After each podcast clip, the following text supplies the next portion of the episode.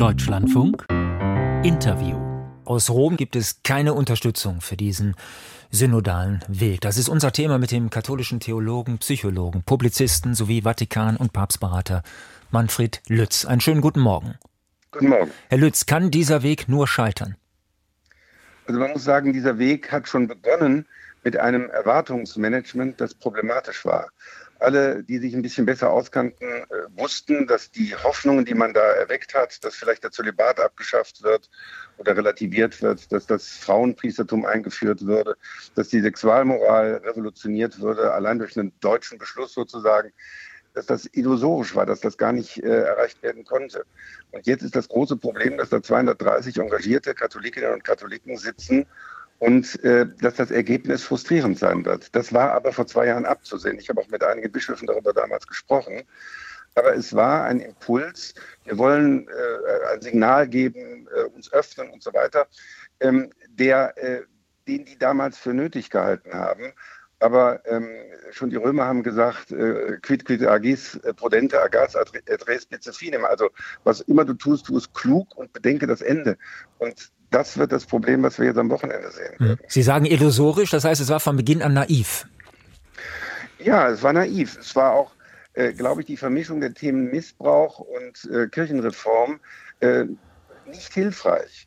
Ähm, äh, das Ergebnis ist ja, äh, was den Missbrauch betrifft, sind die Betroffenen heute überhaupt nicht zufrieden mit dem, was passiert ist. Und Bischöfe reagieren, wenn sie darauf angesprochen werden, dass man doch unabhängige Vertretungen von Betroffenen, mehr Schadensersatz und so weiter ähm, äh, erreichen müsste, damit, dass sie auf den synodalen Weg verweisen. Und wenn sie auf den synodalen Weg angesprochen werden, äh, verweisen sie sehr schnell auf den Missbrauch. Das ist, glaube ich, nicht wirklich hilfreich gewesen. Mhm. Was heißt das jetzt für die Institution Kirche in Deutschland? Man hat diese Erwartungen eben geschürt. Das haben Sie gerade, Herr Lütz, ja noch einmal ähm, ähm, äh, anschaulich ähm, beschrieben. Und jetzt fällt das Ganze im Grunde in sich zusammen. Heißt das in der Konsequenz, dass sich jetzt noch mehr abwenden werden? Das mag sein, aber ich glaube, das Problem ist ein bisschen, es sind ja nicht die Themen, die äh, einen als Christ auf dem Sterbebett wirklich äh, bewegen, der Zölibat oder die Sexualmoral, sondern die Menschen bewegen heute ganz andere Themen. Die Frage nach dem Sinn des Lebens ist eine Frage, die ich immer wieder bekomme in Diskussionen oder in, äh, in Mails. Äh, die Gottesfrage ist äh, entscheidend. Ich glaube, die Menschen treten nicht wegen Zölibat Ja oder Nein aus der Kirche aus, sondern weil sie nicht mehr an Gott glauben. Und in der Kirche redet keiner über das Thema. Mhm. Ich bin jetzt, äh, ich bin mit Markus Lanz noch bei Papst Benedikt gewesen. Wir haben gerade ein Buch publiziert, unser letztes Gespräch. Dann haben wir überlegt, sollen wir das überhaupt veröffentlichen? Aber das war wirklich so äh, beeindruckend, auch überraschend in manchem, was er da gesagt hat, dass wir das gemacht haben. Und da hat er darauf hingewiesen, das Wichtigste, was er in seinem Leben äh, gemacht hat, ist äh, ähm, Jesus von Nazareth, dieses dreibändige Werk.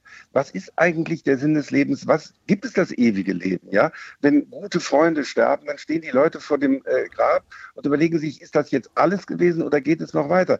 Darauf muss die Kirche, das Christentum antworten.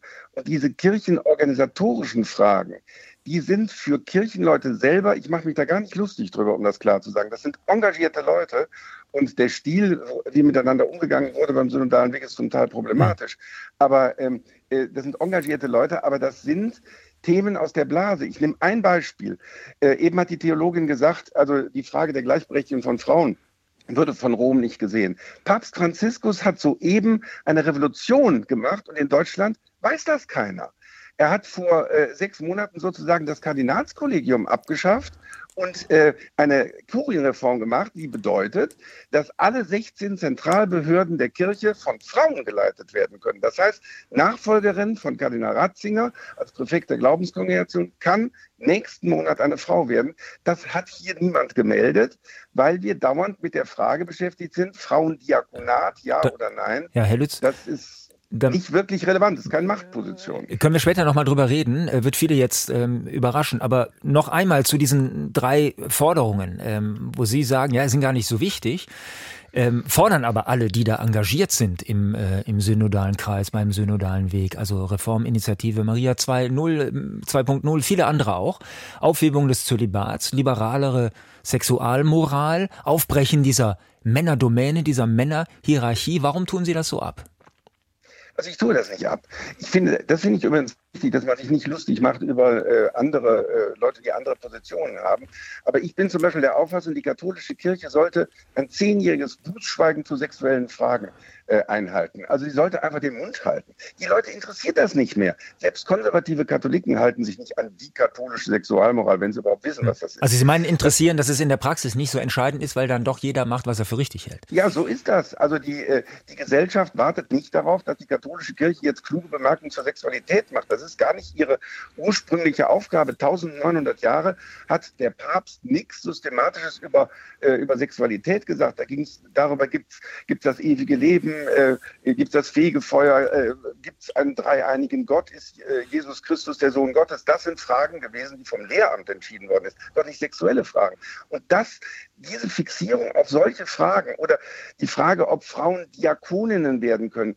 Äh, ein Diakon kann am Ende der Messe sagen, geht hin in Frieden. Mhm. Wenn das die Emanzipation von Frauen in der Kirche ist, da sagen doch Leute von, von außen, naja, wenn schon über Weiheämtern, dann sollen Frauen auch Papst werden. Das sehe ich auch so. Ist ja? aber für viele Gläubige ja wichtig. Also das, das, das, das bestreiten Sie auch nicht. Also ich glaube, dass wenn Sie, wenn Sie Kirchenbesucher fragen, werden die nicht sagen, der Frauendiakonat ist für mich entscheidend. Ich glaube, entscheidend ist mehr Macht für Frauen in der Kirche. Ich habe mit Adi Schwarzer darüber mal gesprochen, ob in der Heiligen Messe, im Heiligen Theater der Heiligen Messe, wie man mal gesagt hat, vorne die äh, Rolle Christi von einem Mann gespielt wird, ist nicht relevant. Aber wenn dieser Mann alles zu sagen hat, wenn der die einzige Macht hat, dann ist es ein Problem. Und da hat Papst hm. Franziskus dafür gesorgt, dass in der Zentrale in Rom Frauen jetzt richtig Macht haben können. Und das müssten wir aufgreifen und nicht so tun, als seien die Römer nur Bremser und die Deutschen seien hm. wahnsinnig progressiv. Ich habe es erlebt mit, mit Leuten anderer Nationen, die halten diese belehrende Art äh, der Deutschen für sehr problematisch. Herr, Herr man kann zum Beispiel, man, man, kann Dialog verweigern, indem man andere Leute herabsetzt, beleidigt oder indem man zu schnell beleidigt ist.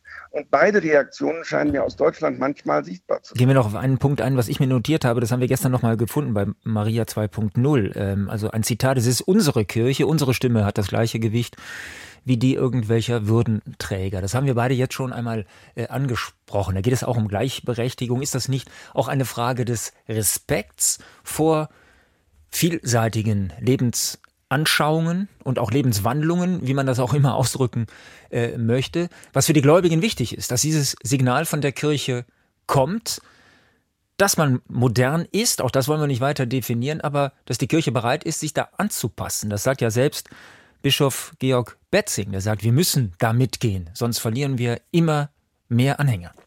Wenn Sie die Texte von Papst Franziskus lesen, dann sagt er genau das. Äh, ich habe das immer wieder erlebt, dass er sagt, wir müssen dafür sorgen, dass Frauen mehr zu sagen haben in der Kirche, nicht nur so eine Statistenrolle haben, dass sie wirklich Macht haben. Die Machtfrage muss ich stellen und die muss ich von der Zentrale aus auch stellen. Aber dann wäre es wichtiger, wertschätzend miteinander umzugehen. Ich bin ja auch Psychotherapeut, ja, dass man wechselseitig versucht, die Römer zu verstehen, dass die Römer versuchen, die Deutschen zu verstehen. Das wäre eine Aufgabe der Bischöfe, das zu organisieren. Und das scheint nicht richtig äh, zu funktionieren funktionieren. Aber vor allem, das möchte ich nochmal betonen, ähm, sind die wesentlichen religiösen Fragen zu wenig im Vordergrund, sind Organisationsfragen. Die Frage, existiert Gott? Ich habe vor Jahren ein Buch geschrieben, Gott, eine kleine Geschichte des Größten mit allen Argumenten für den lieben Gott. Und in der Kirche ist es kaum wahrgenommen worden. Es ist ein Bestseller geworden. Also nach außen hin. Ich habe vor, vor Oberschulklassen in äh, Weimar geredet, wo alle Atheisten waren, aber die waren wahnsinnig interessiert an der Frage, existiert eigentlich Gott? Gibt es da eigentlich ja. Argumente? Äh, wenn, wenn ich da nochmal einhaken darf, äh, weil sich das ja auch viele fragen. Es gibt ja immer noch Millionen, die Mitglied sind in dieser katholischen Kirche, die sich in weiten Teilen oder wie auch immer daran stören, dass die Verfasstheit so ist, wie sie ist. Dennoch treten diese Menschen nicht aus, sondern machen weiter. Warum ist die Institution katholische Kirche so wichtig? Also ich, äh, äh, für mich ist manchmal auch rettend der heilige Augustinus. Der hat die Theologie des Opus Operatum erfunden. Das klingt ganz fremdwörtlich, heißt aber de facto, ein Bischof, ein Priester, auch ein Papst kann so bekloppt sein, wie er will. Die Sakramente, die er, ähm, die er spendet, sind gültig. Wir können den Kontakt zum lieben Gott kann nicht durch irgendwie eine bescheuerte, vielleicht auch eine bescheuerte Kirche mal unterbrochen werden. Das heißt, für mein persönliches Leben ist ja die Kirche höchstens ein Mittel zum Zweck, die ist ja nicht wirklich wichtig. Wir haben äh, äh, Markus Lanz und ich mit Papst Benedikt gesprochen, der sah das ganz genauso, ja. Der hat ein Buch geschrieben, Einführung in das Christentum, sein erster großer Bestseller. Er hat mir erlaubt, das jetzt nochmal kurz zu fassen, das kommt jetzt im Mai. Und da kommt Kirche fast gar nicht vor bei der Einführung in das Christentum. Da sind 250 Seiten, da sind vier Seiten Kirche und der Rest ist Glaube an Jesus Christus. Wie kann man ein gutes Leben führen? Wie kann man nächstenliebend sein, karitativ sein? Was ist das Wichtigste des Christentums? Und das sind leider, sage ich jetzt mal, nicht die Fragen, die da gerade diskutiert werden. Bei der Frage des Zölibats ist es wichtig, wie er gelebt wird, nicht ob ja oder nein. Bei der Frage von Frauenweihe ist es wichtig, dass Frauen mehr Macht haben, nicht ob sie jetzt noch in der Liturgie sagen können, geht hier in den Frieden. Hm. Das, das reicht Frauen nicht. Äh, bei der Frage der Sexualmoral, wie gesagt, das ist eine innerkirchliche Debatte. Das ist die Kirche übrigens selber schuld. Man hat die Sexualmoral über 50 Jahre jetzt dazu missbraucht, zu klären, ist jemand konservativ oder ist jemand progressiv? Kann jemand Bischof werden oder kann jemand Moraltheologieprofessor werden? Dieser Missbrauch der Sexualmoral hat dazu geführt, dass kein Mensch mehr ernst nimmt, was die katholische Kirche zu sexuellen Fragen sagt. Kann ich gut verstehen. Ich finde, sie sollte auch den Mund halten. Manfred Lütz war das bei uns.